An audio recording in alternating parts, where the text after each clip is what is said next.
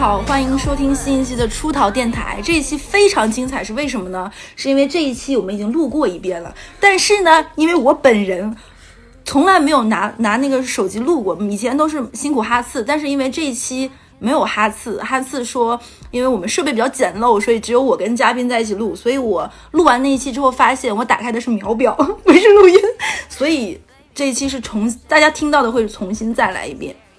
因为之前我们有录过一期是那个，嗯，哈斯和营养师嘛，大家就会对这种很专业向的内容，并且还觉得哎挺有意思的，感觉很感兴趣，就觉得学到了一些东西。然后我们正好有朋友今天请来了 Summer 和娜娜，他们两个是在医美这个行业，不论是有没有自己体验过的，还是说从事这个行业的，我们有请来。他们俩现在脸都非常臭，为什么呢？因为以下的内容他们俩都已经是。已经累了，对，已经没有激情了，就是已经前踩过了，并且录过一遍，录了一个半小时了，所以我现在都不敢看他们俩，你知道吗？所以那就，Summer 再来一次自我介绍吧。Hello，我还是依依然是八八年的 Summer，我是巨蟹座，我在医美平台工作过，然后有一些自己的经验。嗯，虽然说呢不敢说自己是很资深专业啊，因为这个行业实在太专业了，但是我还是有一些自己的。小经验，然后包括有一些跟一些专业的医生有交流过，所以说有一些经验可以分享给大家。嗯，然后之后就是娜娜，Hello，大家好，我是娜娜，啊，我是出逃电台的资深听众，终于有机会在这里跟大家一起分享一下我所能分享的内容，就是我是呃医美的。受益者吧，嗯，就从三十岁开始接触到一些医美的内容，然后也是想分享给大家。然后我们这一期呢，其实有有请来那个 Summer 跟娜娜，其实就是想聊聊医美。其实我不太理解，医美跟整容是一个意思吗？你可以理解为是一个意思，但是呢，你要把它拆分成两个部分来理解呢，就是整形加微整。整形呢，就是比较大的。就动隆鼻啊，动刀呀，大手术这种微整呢，就是我们现在说的射频类啊、光电类啊、打针呐、除皱针呐，这些都算，就比较轻微的微调型的。所以那什么纹眉呀、纹唇线、眼线、双眼皮，这都算微整。美瞳线这些都算微整。那整容就是说，比如说隆鼻呀、削骨呀、隆胸啊这种，对是吧？对。所以就是一切通过外部的一些医疗器械或者物理手段，然后让自己调整一些的，这些都算是医美这个范畴之内的，对吗？对的。那其实我想问一下，就是因为今天有请过两个，刚才也说了，就是 Summer 是从事过很多年这个平台方面工作的，包括采访过很多很知名的就是整容医生的。嗯。然后娜娜是其实尝试过一些项目的。那我想问一下娜娜，你第一个做的项目是什么？嗯，我第一个做的是双眼皮。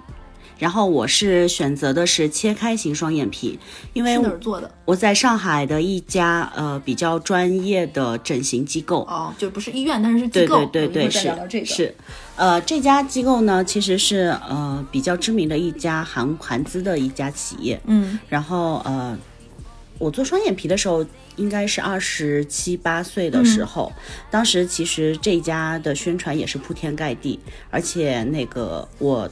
当时也是因为觉得自己的眼睛会比较的，嗯，你之前是双眼皮吗？我不是，我之前是一双一单哦，而且我的眼睛是在如果休息不好或状态不佳的时候会呈现大小眼，还特别明显，就一个双眼皮一个小，就是大小，明白？对对对对对，就脸是很很不一样的，左右侧会特别不一样，所以也是基于这个原因，我去进行了一下尝试，就是想把双眼皮就给做了，嗯。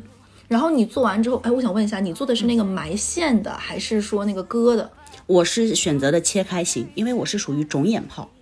然后在做双眼皮的时候，医生会帮我把眼皮里的脂肪抽掉一部分，再做缝合。做的局麻疼。局麻就后面还是疼的是吗？对，是恢复期痛吗？是，呃，当时我在做那个双眼皮的时候，其实没有做功课，嗯，然后听信很多人说，呃，手术之后七天可以正常上班，休息期只有一周，所以当时我是选择了在国庆假期的时候去做，然后第一天就动了手术，然后晚上回家的时候，我是整个眼睛都肿得完全睁不开，然后听了医生说的，呃。要把那个枕头垫垫高一点，就是去睡。然后隔天过来，我的眼睛就肿的，就是已经肿成了那种就是非常非常严重的熊猫眼。然后而且不断的在流那个淌出液，就是分泌一些东西在？伤口对对。对对对，我的眼睛非常的火辣，然后甚至到第七天上班的时候，我都完全出不了门。哇，这然后那你觉得你整你整完眼睛之后有有一些不满意的地方吗？嗯，可能是在恢复期吧，就是没有，这真的是呃经验教训，一定要在做手术前一定要多做功课。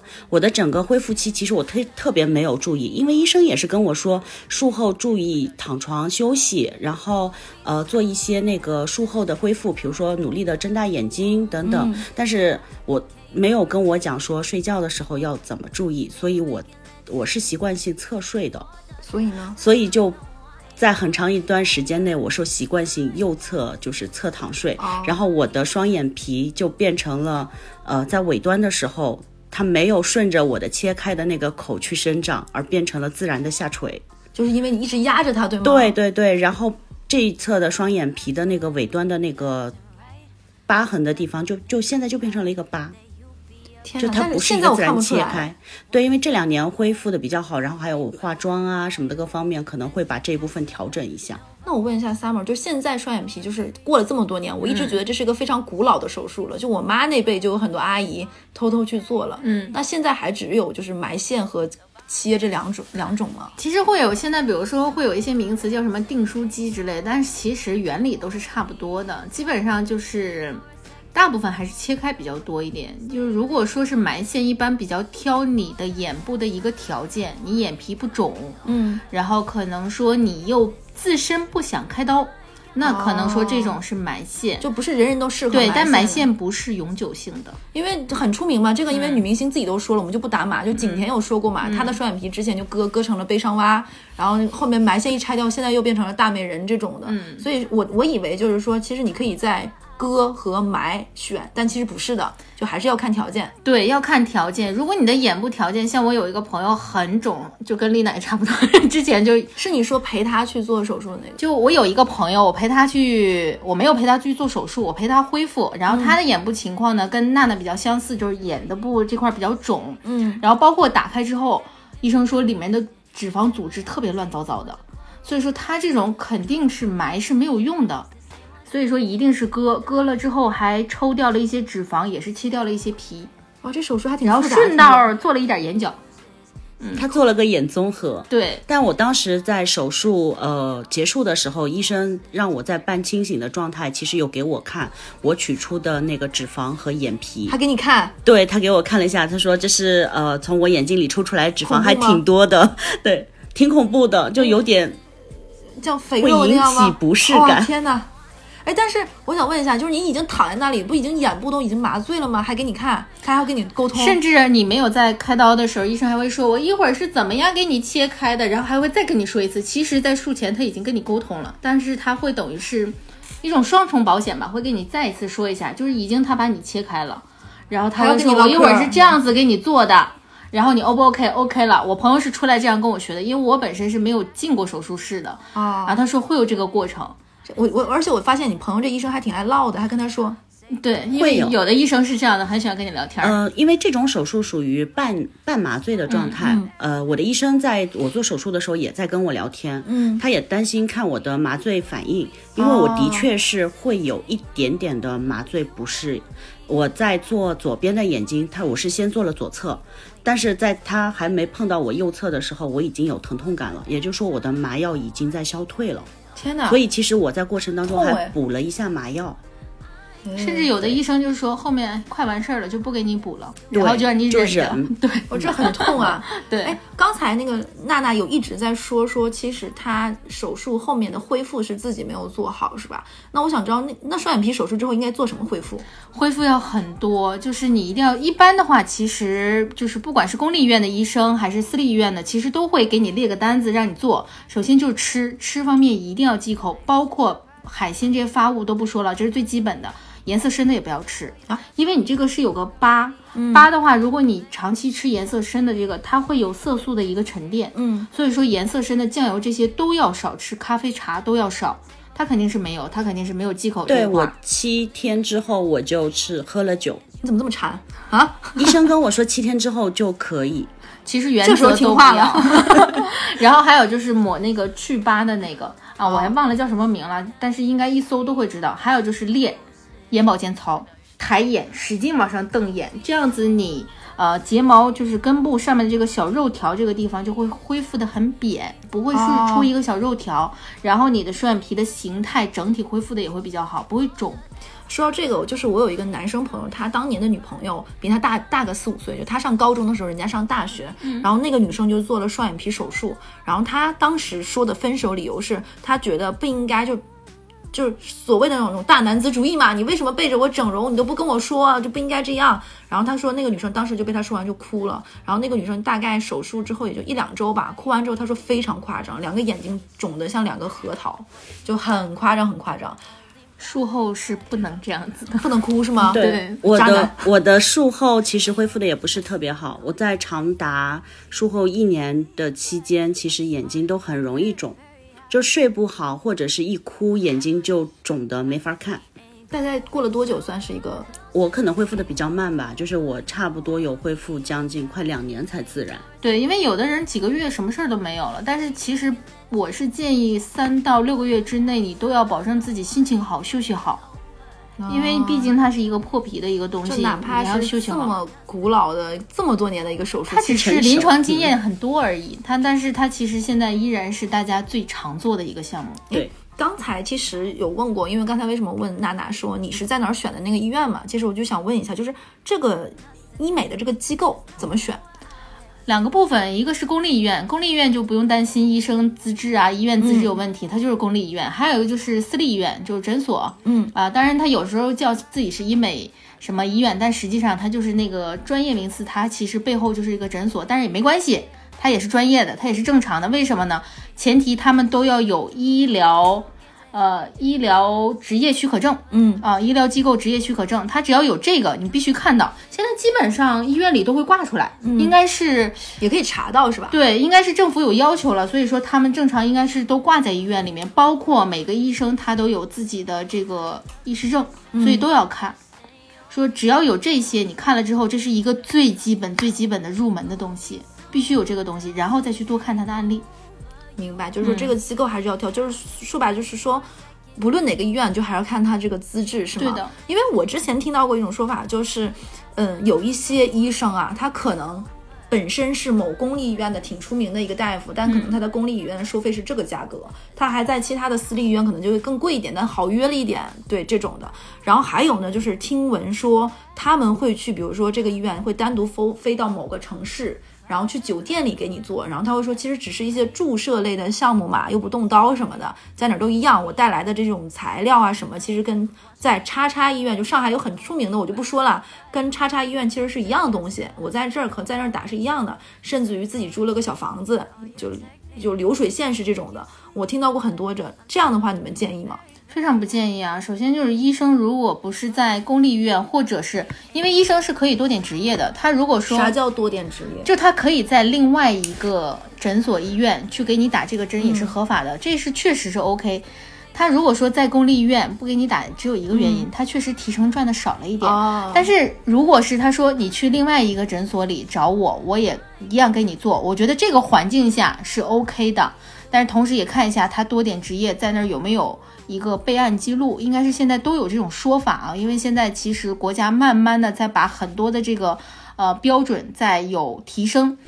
如果他说都不是这种环境下，酒店他家各种他都不能，因为这是一个医疗行为，医疗行为能在哪儿？我们笨心思都知道，它只能在专业的医疗的环境下呀。嗯，你如果在酒店，它没有消毒的环境啊。虽然说，其实我自己打过针，打针确实挺简单的，好像是确实没有。但是我觉得，如果一个医生提这样的话，他已经摒弃了自己的职业操守了，他可以做任何事情。而且药品正常都是院方采购的，他医院医生拿到的药品到底是是什么呢？对吧？他从医院随便拿一个药品，他怎么去备这个案呢？医院为以什么理由给他呢？所以就是这个来路也不一定是我我是觉得这个东西是不好说的。那你为什么要冒这样的风险呢？差一点钱而已，对吧？明白，这个这个就刚才，因为我其实听到很多，甚至于会有一些人会在某些某某某网站上很出名，上会说他是在哪儿便宜了很多很多钱。其实医院里面有各种的抽成，乱七八糟推荐，以这样的方式，甚至于直接会把这个医生的微信挂出来。那这个行为，其实医生如果但凡这么做，他其实就是违法的了，对对，吗？违法的，只是说国内确实这方面监管不够，没有形成很多的法律制度，但其实现在已经陆续的在抓严了很多了。嗯所以我觉得其实这个东西确实是可能一会儿我们要展开聊，不能图便宜。嗯对，其实刚刚有有说过，就是娜娜是体验了很多医美项目嘛。我能问你一个问题吗？其实这个也是因为我们在前采之前也有问过哈次，就是他有哪些想问的，就我们都想问，就是你做过最疼的项目是什么？嗯，抽脂，我做了大腿、小腿和呃双下巴的抽脂和面部的抽脂。哇，很多部位这个。，对，而且我是在一台手术里去做的，所以当时是全麻。你你胆子很大，我这是你人生第一次手术吗？哦，不是双双眼皮是第一就我是说第一次大手术就是这个。对哦全麻的敢选择手术全麻呢？因为他的动的呃刀的地方实在是太多了，然后而且就是这台手术其实花费的时间是非常久的，所以就是医生也是必须要用全麻的方式去做。嗯，我可以说一下，就是当时我做这个手术的一个就是情况，对对对真的很有有点曲折。呃，当时我在上海是选了一家呃还算是比较知名知名的一个就是整形的呃医院，然后当时也是看了，本来我想做的只是。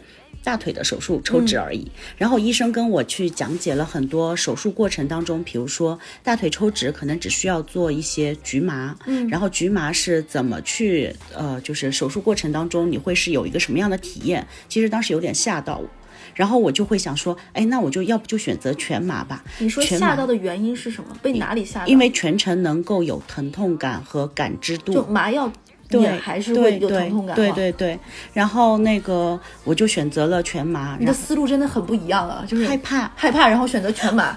睡过去了，什么都不知道。醒来，手术已经结束了。明白。然对后呢？然后，呃，当时其实医生给我选，呃，医院给我列了一个单子，上面有他们的一些呃不同级别的医生。嗯，其实抽脂手术在前两年还是一个比较贵的项目，然后那个呃每个医生的级别其实是不太一样的。然后因为我当时抽的部分比较多，所以。本整体的消费也是比较高的，然后我是觉得，呃，如果用他们顶级的医生的话，其实他的那个收费标准我有点承受不了。嗯，然后当时我们医生也医院也是给了我一些建议，说他们其实来了一个新的医生，然后以前也是比较资深的另外一家很有名的机构过来的，带了很多的案例可以给我看，然后他们想在这边就做作为这个医生在这家医院的一个案例，然后呃听起来蛮诱人的。对对对，然后但是费用可能会是他正常报价的一半，将近一半。对，然后这样的方式，我就想说，哎，医生我也面聊了一下，的确还可以，态度非常的好，然后看他的经验也是非常丰富，所以就选择了这个医生去进行一个、那个就是手术。嗯，然后当手术结束之后，其实我当时是呃有一些算是手术失败吧，哇，听起来就有点难受了。你接着说。对对，就是有点手术失败的是，呃，我当时的因为涉及到面部抽脂，所以我当时手术结束后的第三天，我发现我的面部有凹陷，就塌下来一块抽肉？多了，对，很明显我的脸颊的脂肪被抽掉了一大就是少了一块肉是吗？，对，而且它不是在我的脸的侧面，就是很里边的地方，是在很明显的中间位置，就在苹果肌的下方，现在就出来个坑，是。所以当时其实很崩溃非常崩溃。我去抽脂的目的，只是因为我前两年觉得我自己的形体不满意，靠减肥我很难去坚持下去，嗯然后做一些细微的调整而已。然后我也只是想说做一些形体上的变化，嗯所以就是当时我觉得已经到达了毁容的级别了。是的对，所以就是后来又去跟医院去进行协商，然后医院也是看这个情况，就会觉得，呃，是挺严重的，甚至是当时我的术后出现了肿胀液排出不顺，然后大腿的肿胀液还是用就是医院的那个打针的注射器那种再去戳了针，就在腿上戳了针去抽出，听着。对，非常疼，这个是没有办法，是必须要忍的。就就它的肿胀液不能够长期留在你的那个腿身体里身体里，对。嗯然后呃，后来就去做了第二次的改良手术。这个时候的改良手术，医院是请了他们的顶级专家给我做的，就会明显的不一样。但是当时，呃，相当于我是重新从大腿里边抽了脂肪去做了脸脸部的填充，嗯，然后这样就是目前你可以看到我的脸上基本上还是看不出来的对对对，基本还是可以了，对。所以那我能问一下，你脸上这个酒窝是当年的坑留下来的，还是说它是天生的酒窝？坑留下来的。哎，那那也不能说是，就是这怎么说呢，也算是因祸得福。但是有一个问题是，呃，因为它我的自体脂肪其实注射在我的就是面部凹陷处之后，它的存活率其实并没有特别高。你现在看到的表面的就是就是平顺感，嗯，也是因为我最近可能面部又有一些脂肪出来了，就是又一些圆润出来了。在我在呃急速瘦身期的时候，我的脸部脂肪迅速消融的时候，那个坑就是还是挺明显的，又会出现。特别是我就是进行一些比较大的面部表现的时候，就是表情的时候，它的这个这个纹路会非常的深。你后悔所以还是这个吗？还行吧，天哪！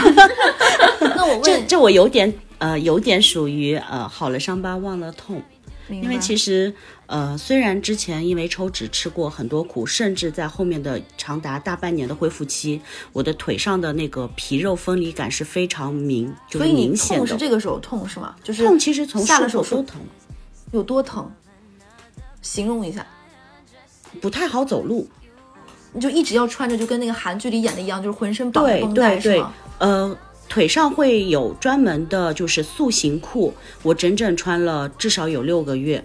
这个塑形裤是必须要穿的，它会帮助你，就是以非常紧绷的状态去帮助你的那个腿部塑形。嗯，另外就是让你的皮肉迅就尽快的去长合，因为长期压在一起，让它们去自然生长，所以你当时疼痛感是哪种感觉？能形容一下？会有生长疼。就是我不知道大家小时候在长个子的时候有没有那种体验，就是半夜有的时我候有，会有，对，就是不是抽筋的那种疼，是感觉就是身体在生长的疼痛感。就是皮和肉那个。对对对对对，然后那个疼痛是能忍受的吗？还是说能可以忍受睡不着？，可以忍受，可以忍受。但是呃，在术后其实也一直医院有配一些抗生素的药，嗯，然后去呃帮助身体排一些水肿啊，然后促生长等等。哦，这个术后其实我觉得给大家的建议是，一定要多补充胶原蛋白，会对身体的恢复呃起到一些辅助的作用吧。我在术后一年内基本上每天都在口服两只燕窝。但这是个人的一些建议啊，这个这个我我觉得要提前说一下。我问一下 Summer，你觉得就是、到底这个手术是最疼的吗？就是每个人痛感不同，但我说几个比较疼的啊，嗯嗯嗯。然后比如说像隆胸，隆胸就很痛，因为它那个恢复期之后，你想啊你往里面放东西了，因为我说的是假体隆嗯。胸，自体脂肪就更痛了，自体脂肪其实跟吸脂是一样的，你是从这个地方抽，抽完了之后在这、再往那个地方灌，嗯，所以说它也是痛，嗯，骨头动骨头的是肯定痛的，就是削骨是吗？呃削骨或者是切推骨，就削掉，比如说颧骨这个地方，有的人是很高，然后可能是切一块儿之后再往后推，这种是肯定痛的。你里面还有钛钉儿，它那个钛钉是不用取的，啊，那个是打钉子的是吗？呃，对，它在里面是有钉的那种。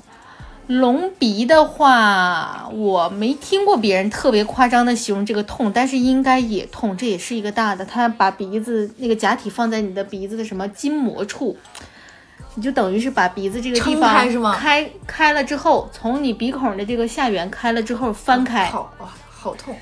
我听他们学那个手术的过程，然后翻开之后，在你那个鼻梁那儿搓搓搓搓，然后搓出来什么某一个分离之后，然后再把那个假体放进去，再怎么进行缝合，反正这也不是一个哇，这都很轻松的。对，这些对，反而双眼皮好像现在是大家接受度还觉得疼痛感还好，可能它的时间真的是太久了。这个，对。哎，那我问一下，就是我们刚才说这个，那你觉得有没有就明确就没有必要，就是智商税，就是不应该做的项目？不是智商税，是有两个算是违法的吧？第一个是美白针，嗯，美白针首先这个是国内是不允许的，正常。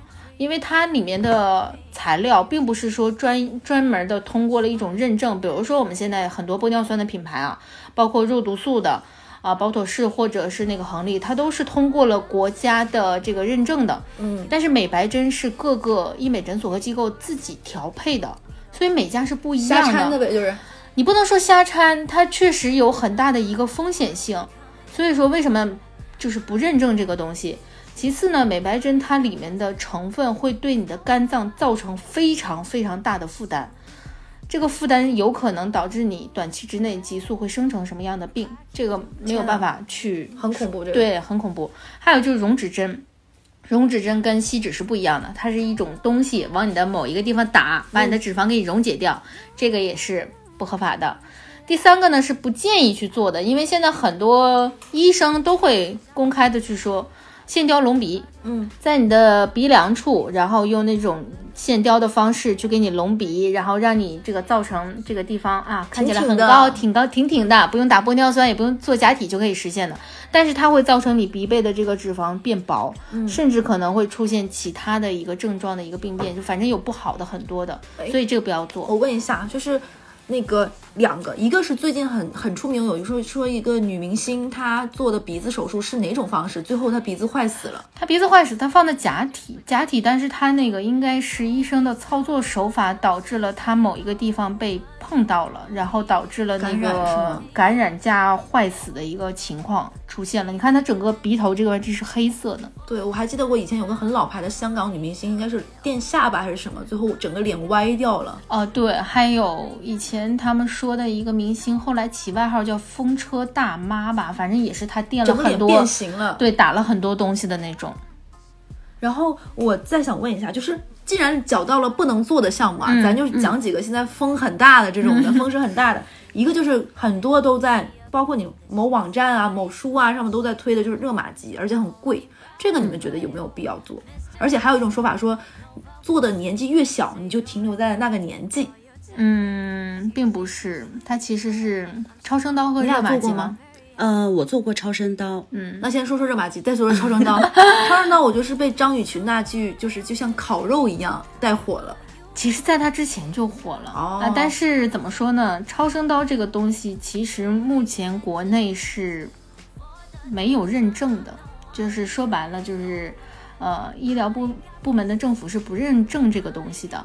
但是大家还是在做，所以你就可以想象到，国内的这个医疗监管实际上是还不够健全，在一点点在做。嗯，但是确实是部分机构的超声刀的机器是真的，确实是从美国进口来的，美国的四代五代。但这东西怎么看呢？你要看这家机构给你的那个码，你要去验，在这个官网上能不能找到。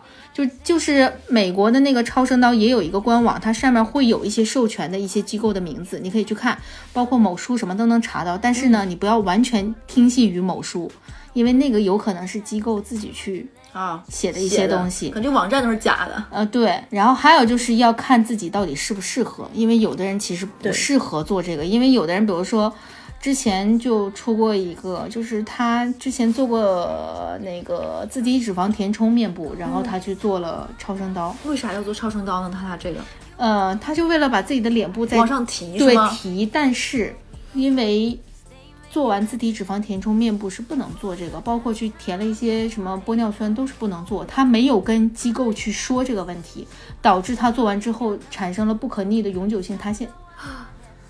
超声刀它其实因为它是一种呃超音波的技术，然后会直接作用到你的呃就是筋膜层，嗯，其实就是像张雨绮形容的那种烤肉那种方式，它比较适合于呃你面部脂肪相对比较多的人，所以就是太瘦的小姐姐们其实是不推荐的。嗯，呃，它需要有比较就是厚实的面部脂肪，然后还有就是比如说你的法令纹也好，眼角纹也好，苹果肌是严重下垂的状态，可能你这样在这种状态下去做超声刀效果会比较好，因为它是属于一种。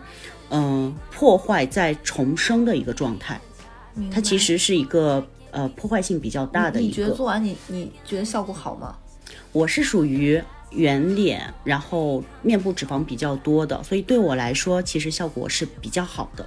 就是你觉得你做完是 OK 的，对吗？，对，呃，超声刀它是在做完之后三到六个月会逐渐显示出它的效果来，然后效果最佳的地方，呃，最佳的时候应该是在六个月的时候，那个时候我的明显感觉我的整个脸的就是线条是往上走的，哇，对，就是这种感觉应该很爽，当时是是非常，然后明显的就是双下巴这边是收紧的，下颌线是收紧的状态。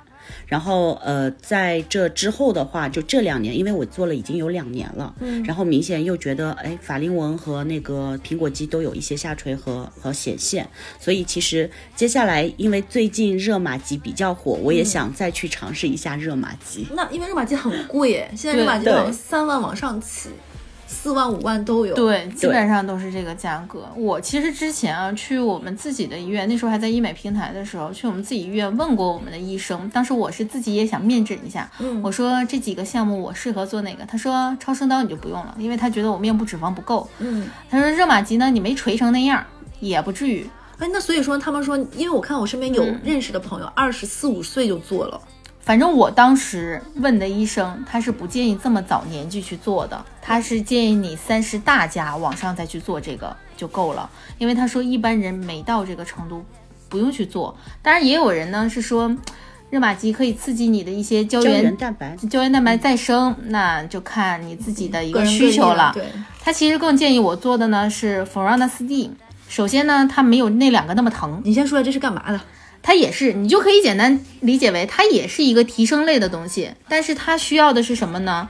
呃，热玛吉是可能你一年或两年做一次就行、f o r a n a 四 D 呢是你要做三次，它是一按疗程算的。疗程呢就是你这三个月要连续每个月做一次，然后它可能维持的时间不一定有热玛吉那么长，哦但是它不痛，它基本可以忽略痛感。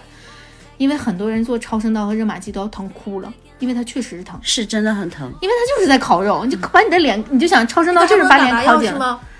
嗯，打了敷了敷了，跟打水光针的时候一样的那种表麻，对但是其实作用并不大，对它的疼痛感很明显。因为它到了你里面的层，对，面部敷那个麻药只是在表层。感觉就整个人在就是烈火灼烧的感觉。对这个真的是也是很遭罪。然后我我再问一下，就是因为我有一个想做，我问你们疼不疼？因为我我是觉得我可能年纪大会有眼袋，嗯，然后还会有一些比如说呃下眼睛这个地方要填充的这种的，泪沟对泪沟、这种疼吗？这种不算疼，但你眼袋是这样的，你如果是要切眼袋，那跟双眼皮是一个道理。啊，嗯，那你如果泪沟的话，一般是填充。填充的话，以前都是填玻尿酸，但是玻尿酸你知道吧，那个东西它会移动，会游走，啊它会走。最近流行的是胶原蛋白，但是那个东西呢，因为是最近才流行，我是很少做那种，就是我刚听过的项目。然后我可能会再看一看，会在可能想，哎呀，它在市面上可能在市场上再考验考验。对？对对对，然后那我问一下，就是有一些人有一种说法，就是因为我们也是钱财了很多人嘛，他们会说说，呃，做每个月买那种很贵的贵妇级别的化妆品，某 L 开头的这种的，说一个月三四千的，不如拿这个钱每个月或者是每季度做医美的这种水光针啊等等这种项目，你们对这个理论怎么看？嗯，我的话我会选择呃普通的化妆品加部分医美，这种的是吗？你就是对对对蛮认这种说法的，对吧？对对对是。我是选择中档的化妆品加非常普通的彩妆，因为我觉得护肤可以稍贵一点点，嗯，然后但是彩妆呢其实还好，就是化化妆的那种嘛还好，这样综合下来，你其实整体的成本是还有下降的。哦，明白。把这部分钱再去拿到医美机构那边做一些皮肤管理类的，但是我有听过一种说法，就是皮肤管理类，有一些人说就是，呃，个人各异，嗯，有的人做完就是哇，焕若新生。一会儿可能要听你们俩讲过，你们俩都有做过这种针剂类的，对吧？对的对对那还有人就是说，哎，为什么我们就是因为现在很多医美机构很爱鼓吹，就什么姐妹同行、两人团购这种的闺蜜价。对，然后就发现两个人同一个医生，同样的东西，同一批器材做出来就是不一样。他可能宛若新生，你可能肿成大胖子，然后可能他打完就又白又透，你就没有什么反应，就是这种可能这个钱白花了。然后还有一些就是可能会有一些不良的反应，你们怎么看呢？你你做完之后呢？我我打水光针的时候，就是水光针是自从我开始打了之后，这么几年来一直在每年坚持在打的。嗯，就我第一次开始打水光针，其实当时打的时候满脸都是针孔，一直在流血。啊，我有朋友肿成猪头。对，然后当天晚上回家，我就是整个脸就肿的不行。然后，但是到第二天、第三天敷完那个面膜之后，呃，效果最好的其实一周开始显现，我整个皮肤的状态就变得很透亮，然后。皮肤的保水量就肉眼可见的砰砰弹，砰砰弹，对，这个这对我来说是非常对，就非常非常效果非常好。而且水光针其实大家医生都会建议说，一个疗程是三针，连打三个月，然后之后如果效果好的话，你其实可以每年打这么一个疗程就可以了。那我当时其实打完三个月之后到。第三个半月、第四个月的时候，其实呃有一些效果的衰退。其实当时我自己就有点接受不了，我就觉得前面我的状态那么好，对，然后所以我连续又打了呃两个月，嗯，打完两个月之后，我也觉得，因为它毕竟是破口型的，就是呃。就是破口行为，对对对，所以在后期我也担心是不是长期打脸上会布满了针孔的那种状态，所以就停了。但停了之后发现，说我之后的大半年或者一年的状态，其实我的皮肤状态比以前好了特别多。所以你后面还会有坚持打吗？对我每年都会打，哦，我每年至少打三针。然后到下半年的时候看状态，如果皮肤又比较干或怎么样，会再补一到两针。我现在跟你聊这个话题，就感觉钉钉脑子里的计算机在按钱。你要好好问问你到底做过哪些项目，真的？你觉得呢，Summer？我也打过水光针，因为我入医美最早做的项目就是水光针。嗯，因为当时我们平台拿我做案例来着，所以就给我打了就是毛百颜的 水光针，很出名。嗯，我觉得还行。但是说实话，我没有那口气就没有那么大的反应，因为但是我确实是知道有一些人打完之后有很好的反应，但是也有很不好的，比如说像你说的你朋友那么肿的，那他可能皮肤本身耐不耐受也是个问题。还有干嘛呢？有人反黑，有人长痘，但是这不是大多数的一个行为，就是我是很正常，可能是有一点皮肤发亮了，确实有一点透亮，但是没有那么质的一个飞跃。所以就是说，其实每个人都不一样。对，还有一些人会说说，嗯，这个东西之后就会依赖，就只要你开始打针，你就会一直打，一直打，一直打，你的皮肤会面来面慢慢变得很敏感，甚至于就是你可能后面不打就不行了，别的东西都没有，就是上瘾有一点点，心理上瘾吧。还有就是，我觉得是心理上瘾。对，破皮的东西其实是要让脸部休息的，不管说它那个针孔多小，你要让脸休息。你打三个月，其实对。连续那三个月，你的脸其实也要承受很大的压力。明白？哎，那娜娜，我能问你吗？就是你觉得，因为其实听我，我先问一下吧，你做过哪些项目？那我要掰着手指算一算了。嗯，呃，手术类的我做了双眼皮和抽脂。明白。然后呃，打针类的水光针、呃，除皱针、瘦肩针，嗯，还有玻尿酸。哇哦，这里我要讲一下玻尿酸。嗯，就玻尿酸，其实我当时是做了玻尿酸，呃，隆鼻和下巴，就是当时做完，其实的确是效果是非常非常非常好的，立竿见影的鼻子就很挺。因为其实我是一个，呃。几乎没有什么鼻梁的人，五官不够立体，对吗？对对对，然后下巴因为圆脸嘛，就会显得就是下巴比较短，所以当时做完玻尿酸的那个鼻子和下巴之后，整个人就会觉得就是立体立体了很多。对，但是玻尿酸它就其实之前 summer 也有说到，它会有一个就是游走性，它并不会在一个地方上固定很很很很固定的，所以就是呃我的鼻子其实现在比以前宽，哎，没有感觉。就你自己是因为我自己的鼻子之前很小哦，对，然后现在它变宽了，但是它对我的五官并没有造成很大的变化。但是好多人其实本身五官是比较立体的，然后鼻子也是比较大的话，就是。打完玻尿酸之后，其实他的鼻子会变得有点跟整体就不协调。对，啊，这个也真是没有办法。比如说某文杰那个明星，你发现他鼻子那几年不是很宽吗？所以他是打多了，他玻尿酸会游走，玻尿酸隆鼻就是会变宽。所以说这个就没有办法保证一定会变美。这个我觉得吧，适度。明白。之前医生，呃，我为什么会选择打玻尿酸隆鼻？之前其实也是因为我对我的鼻子一直都不是特别满意，所以去呃。就是医院去面诊的时候，然后医生有跟我说，呃，我可以选择一个就是玻尿酸隆鼻，然后一个是线雕隆鼻，也可以做这种假体的那种就是隆鼻手术。那假体类的当时是取肋软骨和耳软骨，其实我觉得开刀型的我还是当时在当时状态我还是比较害怕的，对，所以就是那医生建议说，那你要不先试试呃玻尿酸隆鼻，然后这样可以看你鼻子。的基础怎么样？如果做的型还不错的话，后续可以的话，我们再可以把玻尿酸给溶掉，嗯，然后再进行一个手术就可以了。对，出于这个，我觉得哎可以试一下。但我的确可能是，呃，我我比较庆幸的是，我的鼻子的基础鼻子比较小，嗯，所以它现在玻尿酸即使再扩散，并没有对我的面部造成特别大的一个影响。对，而且我感觉这个东西一旦游走，你也不可逆，你又没有办法管它？说哎，你再往回流，只能是溶掉。我经常做的一个动作就是晚上睡觉的时候用手给自己的鼻子捏捏塑形。哦，天哪！那我想问一下，就是就我刚才问了嘛，刚才你也说了，就是那你已经做过一次抽脂了，而且这个抽脂很痛，你也知道，并且你可能还有一些不太愉快的经历嘛，那你还会再做吗？嗯，我对我身边的朋友，我都会。不建议去做，因为其实手术都是有风险的，而且其实我自己当时做的时候也会有一些，嗯，不是特别好的，就是手术的结果，造成了二次的修复。嗯，嗯，但是偶尔在。后期，比如说过了这两年之后，就偶尔在减肥的道路上比较艰辛的时候，我自己还是曾经动摇，说想要继续再去哪里去抽个脂之类的。好了伤疤忘了疼，真的对对，真的有一点，因为它的。嗯，效果很明显。我的最大的感触是我抽完脂之后，脂肪被动过的地方，在我减肥的时候，它会迅速瘦下来。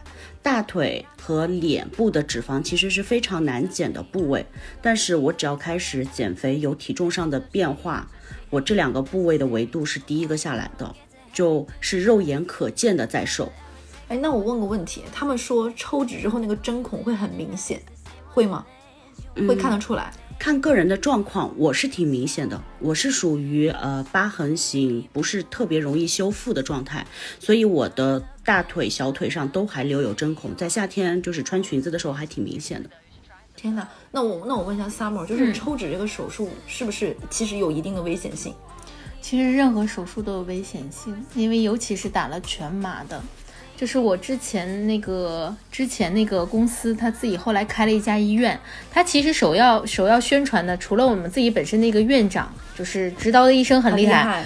第二，他宣传的就是我们的麻醉医师多么牛，背景多么深厚。因为很多人其实做手术他并不懂，其实在手术的过程中，除了给你操刀的医生，麻醉师非常重要，因为麻醉出事的也是几率很高的。所以说，一旦是有麻醉的这种手术类，其实危险性。都是大手术，对，都是大手术。那麻药出事儿能出什么事儿？再也醒不过来哦。你们医院的这种不，之前那个医院的一些事故有啊？这个没有，这个确实没有。一般现在都会比较小心，但是我听过行业里有，其实确实是有行业里有再也没有醒过来的人。有没有那种打麻药的注意事项？比如说出过一些小状况那种的？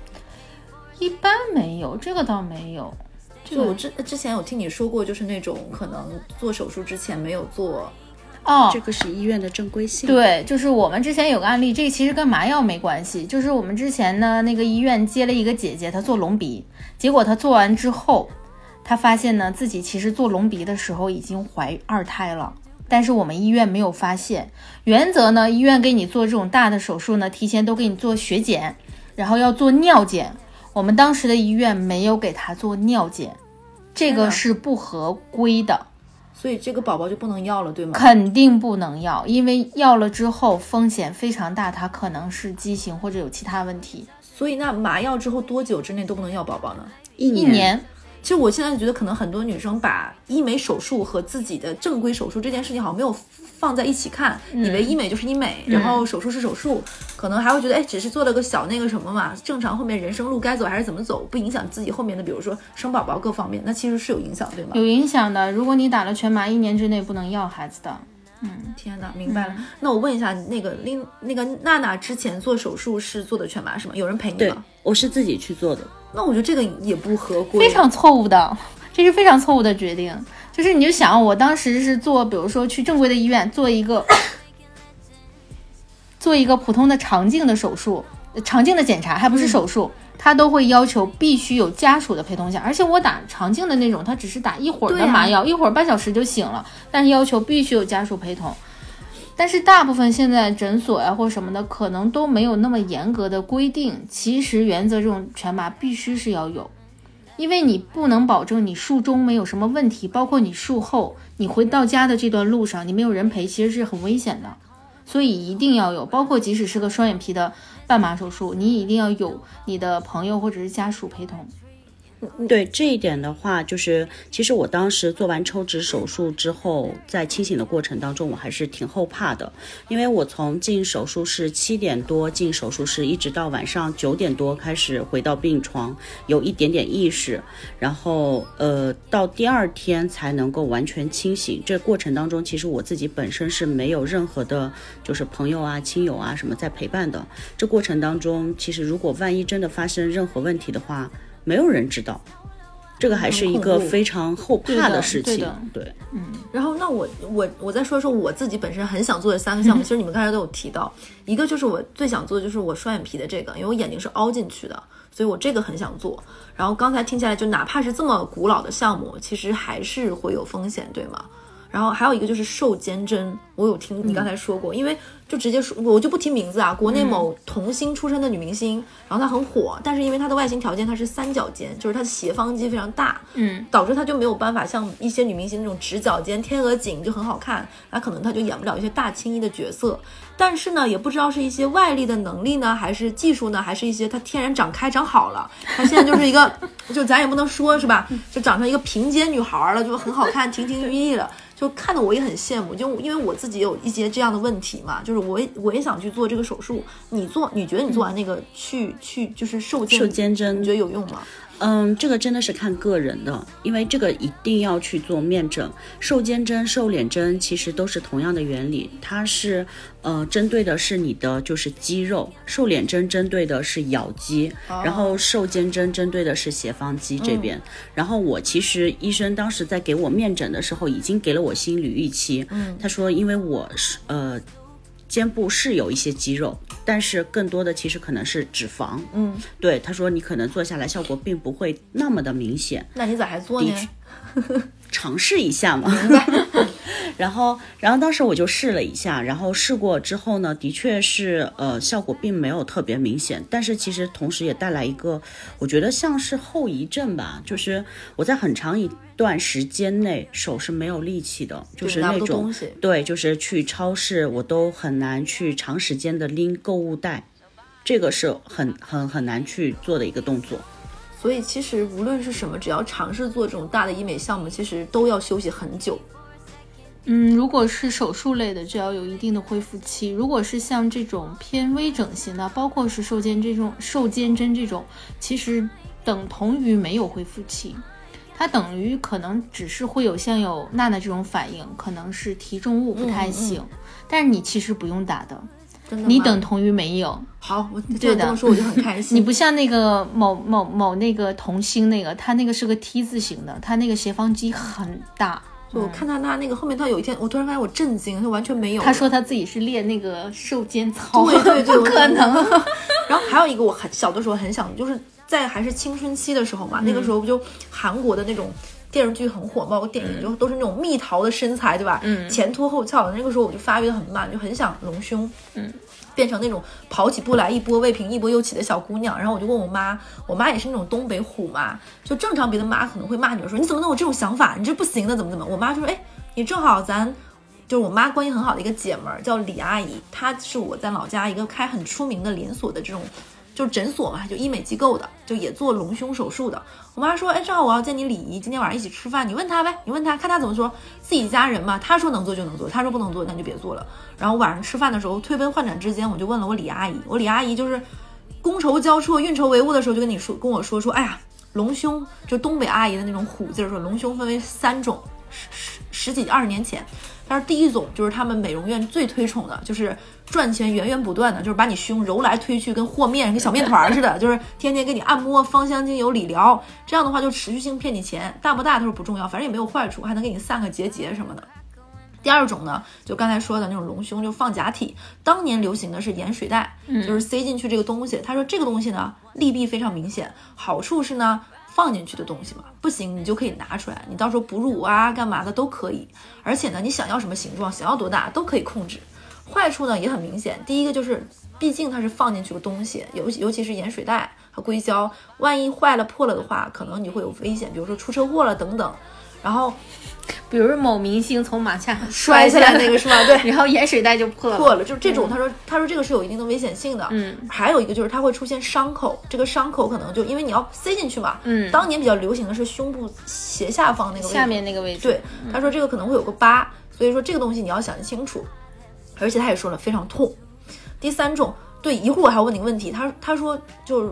不太给你麻药，就是就后面不太给你止痛药，恢复期就会很疼。嗯，为啥国内这样我也不是很懂。嗯，第三个他就说当年很流行，就是注射某某什么东西，注射进去你的胸就会变大。但是呢，他跟我说说这个东西只要注射的就有风险，并且风险很高。他当时跟我说的说有百分之五十的癌变几率。而且呢，我小的时候有个非常火的电视剧叫《见证实录》，第二季有一期是一个女明星 打了这个东西之后变成长了四个胸部，这简直是我童年阴影。就是那个镜头，那女生裂开自己衣服说：“你看呀，对。”然后那个男的吓坏了，对。虽然他没有露出那个镜头，但也是造成了我无限的遐想。嗯，所以就听他这么一说完，我就没有再敢动过这个念头。嗯，就我想问问你，现在隆胸还是分为这几种吗？嗯，我们的童年阴影都是一样的。你也看过那个是不是？现在可以简单来讲，就是两种，一个就是假体，一个就是假体。现在就是硅胶嘛，嗯，然后它有各种形状的。现在比较多的推崇可能是水滴型比较多一点。然后第二个呢，就是自体脂肪隆胸，跟吸脂是一样的，把臀后面大腿后侧的那个脂肪拿过来填进去。像你说的早期注射的那种，它确实就是。它那个最后百分之五十的癌变，他基本上算是印证了，所以他后来是不合法的，就停掉了这种是吗？对，然后很多人会去现在做一些手术，就是把它怎么如何取出来，怎么取？但是它不放在不取的话，身体里就容易癌变。哦，但是它取出来呢，因为它的那个材质像细密型的沙子，就最细粒儿的沙子，嗯。它会散到你的各个组织、各个地方内，所以说这取是一个非常大的一个工程，手术费非常贵。除此之之，除了这一点之外呢，就是它取不完，就是你沙子可能挑不进。对，就这个材料，你不能把它完全从你身体内取出来，所以说以后你就是会有可能对一直有风险，对吧？呃，说白了就是如果最后出了问题，你只能切胸了。对。哦，这个真的很恐怖哎。对，嗯，然后现在基本上可能说比较多的自体脂肪和假体都会有，但是我曾经采访过一个比较出名的一个隆胸的一个医生，嗯，他当时只做，呃，假体隆胸。我问了他一下为什么，他个人的言论啊，他个人的意见，他说假体隆胸在，呃，有八十年的整个的一个临床经验，但是自体脂肪隆胸呢只有二十年。然后呢，假体隆胸，你放进去，你有排异，你有任何，你都可以拿出来，而且它放的位置是不影响你哺乳的。嗯，但是自体脂肪隆胸，首先自体脂肪的成活率就是不高的，百分之三四十，最高的可能也就四五十，那都得看你自身情况很好的，有很多人只有百分之十甚至不到，就隆了白隆，隆了白隆倒也还好，但是呢，它那些东西如果代谢不掉，形成了一个硬块，毕竟你是。把它放在那些位置上，那它是否硬块会以后癌变呢？他只有二十年的临床经验，他说我本身没有办法验证这件事情，我不想我的患者有任何的风险，所以我采取临床经验年头更多的一种手术方式。你不喜欢，你可以拿出来，明白？你喜欢你就放进去。所以刚才你们说说，因为你们一再强调就去医院要面诊，是不是也就是说要多看一些医生，多看他前期的治疗方案？对，那是不是就是要多看几个医院，就跟装修似的，就是多问几次？货比三家是至少的。你这个不是比价，是比方案，比医生跟你去阐述的很多东西，而且在聊的过程中，你等同于是增加了很多的一个知识。所以说就不能盲目的就跟风的是吗？对，不能是啥也不懂，就是啊，我就想今天做我就去了，我就去一家医院也不做功课，直接就敲定做了。哦，对，对，然后说到价格这件事情，我想问一下，就是这个东西尺度很宽吗？非常宽。那它的尺度在哪里呢？嗯，比如说高低的原因，同一个项目。有的啊，比较正规一点，确实是因为医生，因为医生，比如说分呃院长就不说了，但院长其实他的职称、专业职称，其实可能背后也是主任医师，嗯呃副主任医师，然后还有就是主治医师。嗯，那你如果想请一个主任医师，那肯定价格就会高一点。那可能说一般的话，你如果没有对价格有要求，他可能都是主治医师。明白。嗯所以说，那我再问一个问题，就是你现在做下来，我就问一下这个抽脂大概多少钱？嗯，差不多在，呃，我的抽脂花费差不多是在十万左右吧。哦，也是，并且还是打了折之后的一个大啊的。，对对对，天哪，那我真的比我想象中贵很多哎。你你说，但其实啊，我是不建议大家以后被打折或者做安利这种方式所吸引。对我也不建议。对，因为真正院内很有名的医师，他的案例太够了，他不需要了。一，他可能是一种营销方式，他希望你赶紧敲单，赶紧落定。第二个就是这个医师水平其实不够，他在攒案例。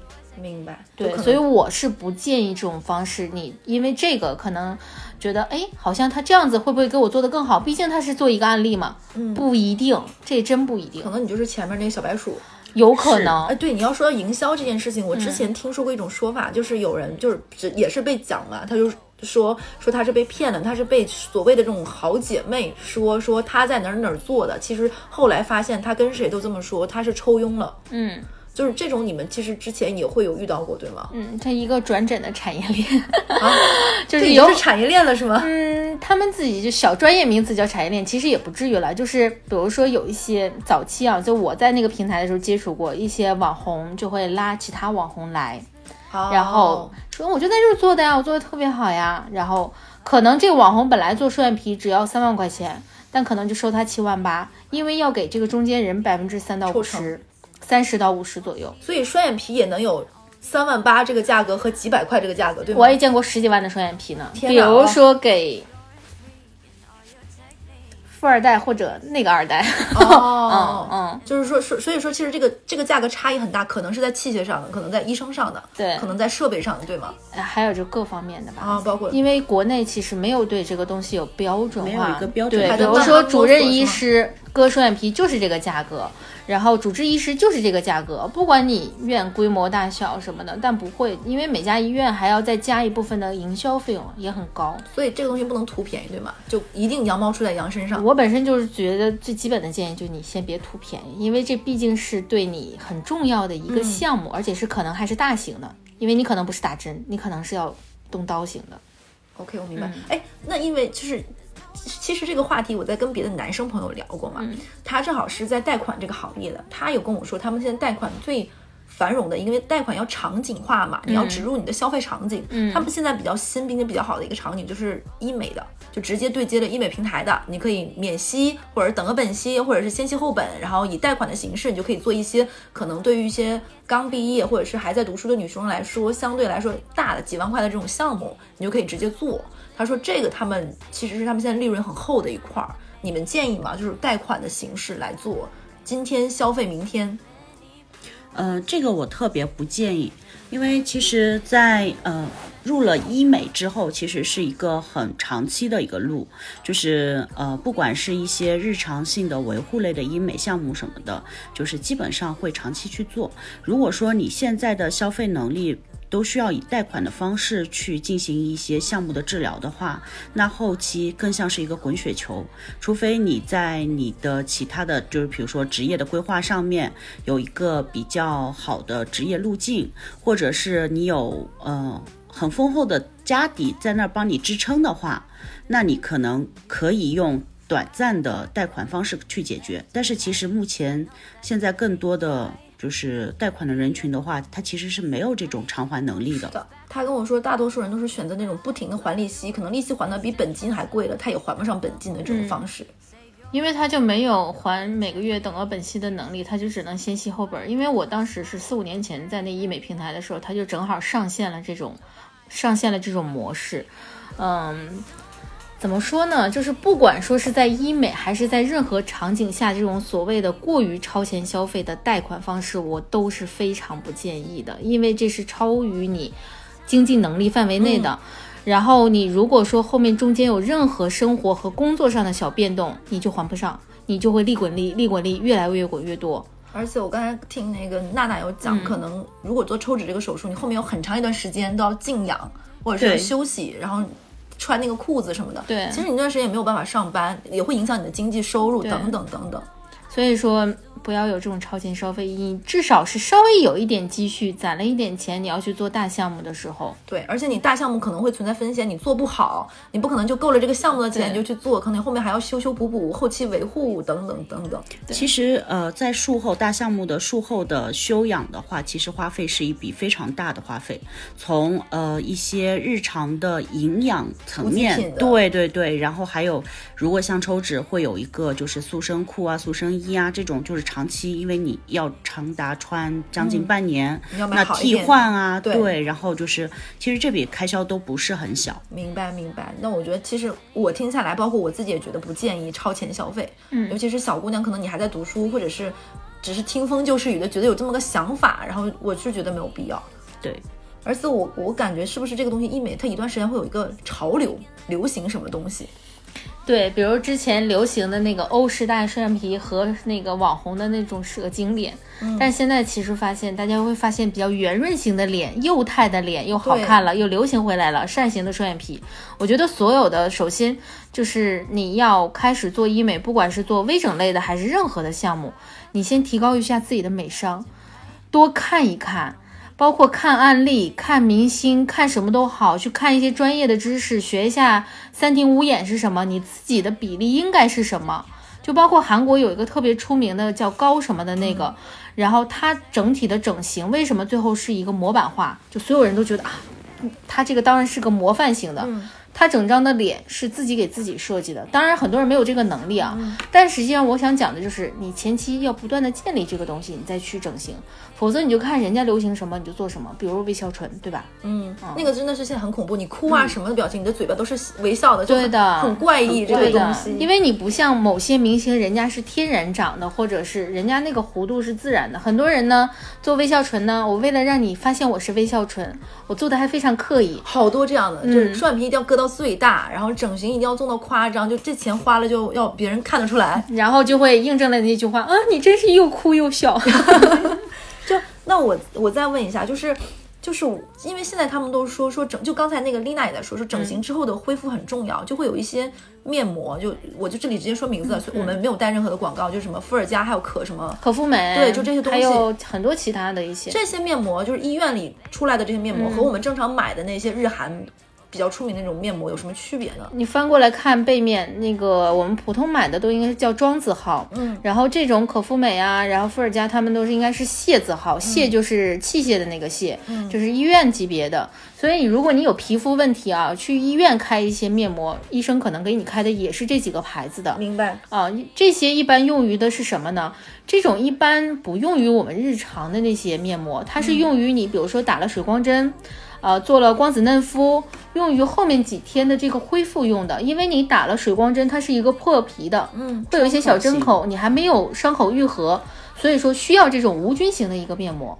那你日常的这种面膜是不能满足于这个的，可能会造成一定的感染，所以说一定要用械字号的面膜，他们是一般用于这种用途的。但是现在很多人，呃，会单纯的觉得哦那种面膜更好，或者那敏感肌一类的是吧？对敏感肌一类的也可以，可能就要把自己平常取代的面膜也取代了，其实也不必要，因为毕竟械字号的面膜不便宜。对，哎还有个问题，你说这个敏感肌，就很多人现在很流行刷酸，你知道吧？对，这个东西有用吗？嗯，是这样的，我不长痘儿，但是呢，刷酸有所了解。刷酸一般是指那种脂溶性的水杨酸。我建议是这样子的，看你的皮肤情况。如果你是满脸长脓包、大痘的，你不要去刷酸，你赶紧去医院，你去查一下你的激素水平是不是有问题。然后有的人就说，嗯，公立医院的医生态度不好，或者你你去看病不是挑态度的，态度不好也要去。还有就是可能会觉得刚开始的一两个月效果不明显，那是正常的。为什么呢？因为这种医院的医生不会给你开猛药，嗯，没有猛药，你知道的，他有什么激素或者乱七八糟的东西，你脸以后可能短期内好了，以后有什么问题，明白。你没有办法预见，所以说你就按照医院的那个医生坚持吃，他会给你一定调理。但比如说你只是有一些小痘儿，因为大部分长痘儿其实是油皮，油皮也有一些小干皮长一些小痘儿，那你可以尝试用这个刷酸的一个方式，但是前提你要先试。你要先试你的皮肤耐不耐受，你可以用鼻头的位置或者是耳前的这个鬓角这个位置，试先试一点点，然后哎，你不过敏、不泛红、不痒之后，然后你，比如说是油，你比如说油油皮的话起的比较稍微多一点点，是成片型的，那你就可以把酸刷在这里面，就敷在这里面，大概第一次可能就是三到五分钟，你不要一次性就时间很长。然后呢，比如说是如果干皮只是个别冒痘，那你就只发在冒痘的地方，不要全脸都敷。还有就是刷完酸之后呢，你一定要注意一个问题，就是防晒，因为它相当于是把你的皮肤等于是有一个刺激再生吧，它让它变成健康的一个皮肤，所以说它一定这个过程中它是非常非常脆弱的。还有一个可能性就是你反而越刷酸越爆痘。它就可能把你没有鼓出来的帮你鼓出来了，慢慢可能就会好了。哦但是你这个要观察，如果它确实爆爆痘的情况反而严重了，赶紧去医院，因为刷酸是也是有一定风险性的。说到防晒这件事情，我有听娜娜有讲过，说你之前没有这么白，现在很白的很大原因其实是防晒做得好，对吗？对，我觉得就是化学防晒，就是防晒霜啊，然后包括就是伞，一年三季，因为冬天不好打伞，冬天打伞像神经病，就是可能还大街上看的人太多了。一年三季，春天和秋天都要打伞，夏天就不用说了。然后我后来注意防晒之后，可能我去海边或者外面玩的时候，我都不愿意去晒的地方。其实我很喜欢晒阳光，但是因为呢，我知道我自己只能白，因为我黑了不好看，我黑过。啊，但是有喜欢黑色皮肤的人，我们也支持啊、嗯啊，因为个人的每个人的标准不一样，因为我自己黑了很丑，所以我就只能白，然后我就注意防晒，然后防晒不光是为了白，还有一点就是能抵抗皮肤的衰老，因为晒日晒这种紫外线就是让我们的皮肤容易老化。哎，我之前听到过一种说法，说皮肤是有记忆的，就是嗯你只要前面晒过它，慢慢它都会显出来。对的，就是你可能刚开始没有长斑，有的人会比较明显，像我是一晒就长斑，它是浅层斑，有的是在里面，哦慢慢的反上来。还有有除了防晒之外，就是控糖。明白，嗯。所以说，其实说，比如说现在还没有说，只是心里痒痒，有点想做医美的，但是嗯。其实你可以从这些小的手段中去慢慢的把自己的一些改变也是可以的，对做一些呃微调的尝试。嗯，好的。所以，因为我我本人是买过很多美容仪的，什么宙斯啊，什么洗脸仪啊，乱七八糟我都买过。我发现我都没有办法坚持。其实啊，我朋友因为他在日本也是做化妆品这块生意的，他是天天主播要直播做，所以说他其实还蛮有效果。他说其实这东西不交智商税，只是因为你们不坚持。就还是懒的原因是吧？对，就是宙斯啊，然后还有那个那个另一个牌子雅萌，嗯，啊，包括那个以色列那个叫你买的那个。triple Triple 都都有效果，只是说呢，你看你自己需要什么样的功效，坚持，坚持，坚持。好了，懂了，这个我明白了。嗯然后我再问一个问题啊，就是你们觉得手里大概有多少钱才去做医美？一个项目呢，大概这个项目是要够对吗？这个项目中档价位的，对，嗯，然后就是如除此之外，稍微多留一点点钱，为什么呢？因为首先你可能就是会有一个休息期，万一工作不稳定，你总不能让自己的生活被打乱。同时，或者你可以也可以这么说吧，就是你在你自己相对于工作比较落听的时候，不要很波动的时候，我现在哦，我现在什么也没工作了，然后我就要去做项目了，我也不管不顾了。就是你还是要把你自己生活维持比较平稳的一个状态下，然后去做这个事情，然后心理状态也会比较稳定。对，特别不建议呃初出社会的职场新人吧，就是嗯着急就赶紧进入到工作状态就倒腾自己，这个我觉得可以再多花个两三年，对，稳一稳自己的状态下再进行会比较合适。对，还有一些女生她们都会，就包括因为我们后台有私信有问到，就是很多女生是因为男朋友说，比如说你的胸部不是很好看。你的乳晕的颜色，甚至于胸部不够大，会做一些这样，因为男朋友做这种的整容，我觉得可能是不太建议的。我们今天也想聊一下，因为你还是要通过自己，而不能是因为别人说了你什么，对，其实就是因为男性，就对方的，就因为自己另一半啊做的比较多的手术就是隆胸和私密的整形，私密整形是什么？呃，颜色的改变，然后形状的改变，然后还有就是紧致度的，这个东西也会做坏是吗？有风险？呃，也有一定的风险。但是没有，哎呀，这怎么说呢？就是，但是这个我我是在想说说这个东西做完之后会不会就是有一些，比如说后遗症？嗯，怎么说？我只能说，任何变美的行为都会有风险，没有没有风险的，因为你都是在原有的基础上去做了一些改变。好的，其实已经说的很保守，但是我还是想说，你还是要因为自己的出发点，就是你对的你比如说你想做一些什么调整，而不要为了任何人。就是爱自己是第一前提。如果你男朋友这么说你的话，让他去你就是去死吧！对你让他撒泡尿照照自己大不大？你说太好了，真的。因为我之前就有身边的女生，是因为男朋友说什么什么原因，结果她是很漂亮的单眼皮，然后去割了双眼皮，因为男朋友说什么很很，然后最后男生还说你这个人是一个没有性格的人。我觉得这应该讲渣男渣女里，真的就是你这个人就是很无趣，你就是。就像韩剧里说的，你怎么像狗一样，怎么叫你就来啊、你就很开心，你怎么就这么有你的性格？我说什么你就什么，你自己不会说不吗？还要被她男朋友这么说，我是觉得这样的人就是刚才可能说的重一点，但我觉得就没有必要为任何人，你要为自己开心。对，嗯、给大家的建议就是，千万不要为了任何人去做自，就是调，就改变自己。我们要做的就是自己开心，就最重要。哎，有没有哪个项目你们做完就是特别棒，觉得算是？因为我们说的大部分都是有风险，仿佛就是三个坏姐姐告诉大家，你们别做，让我们独自变美。对，有没有什么项目就让你们会觉得，哎，还不错，可以一人试？说一个。一人说一个，我其实觉得大家都可以去尝试的项目挺多的，但我自己可能会长期坚持去做的有有有一到两个吧，就是一个是水光针，嗯，然后第二个呢就是全身脱毛。哦，这个我很想做，哎，真的。对，这个很推荐。如果就是呃愿意尝试的姐妹们都去尝试一下。嗯，就是脱完全身的毛之后，你会发现另一个自己和全新的世界。你你说的全身是指私密处也同样吗？对对对，因为私密处你脱了之后呢，就是你夏天再来姨妈的时候呢，然后你就会觉得那个地方，我的天，那个干爽哦，你就再也不会有那种东西粘到那种东西上，像一个海豚一样清爽。就非常舒服，你会感受到姨妈的快乐。对好的，我懂了，因为这个我一直很有想尝试，但是这个是一次性做完拉倒吗？还是说要后面去补？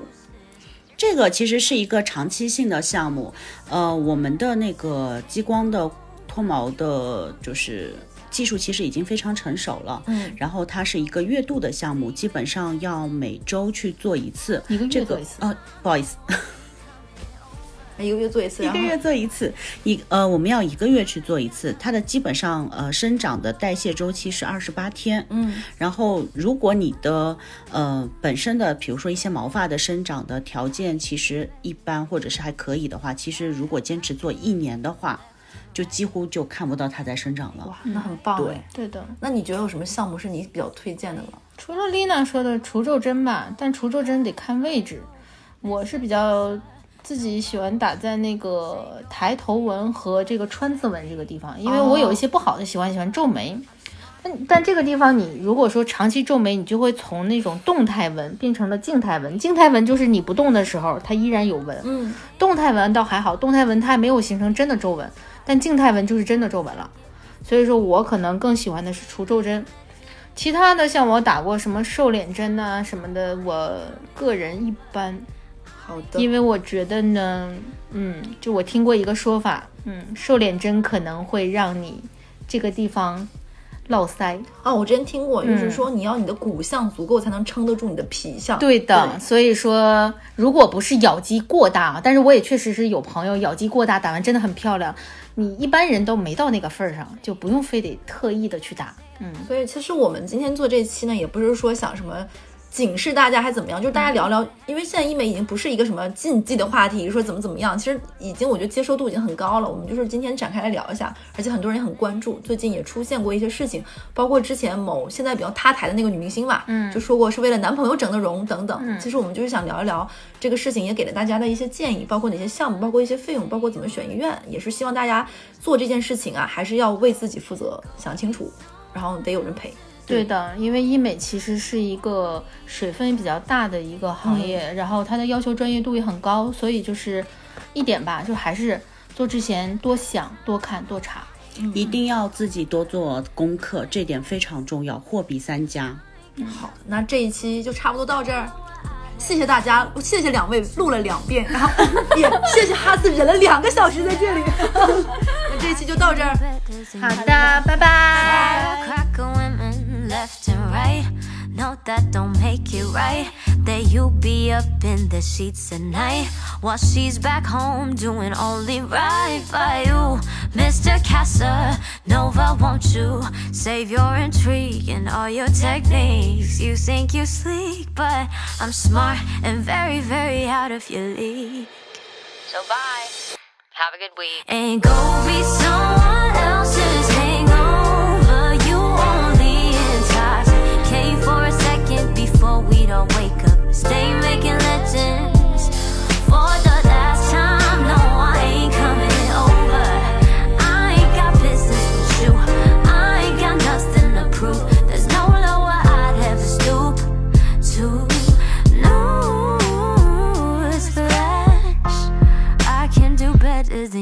Oh.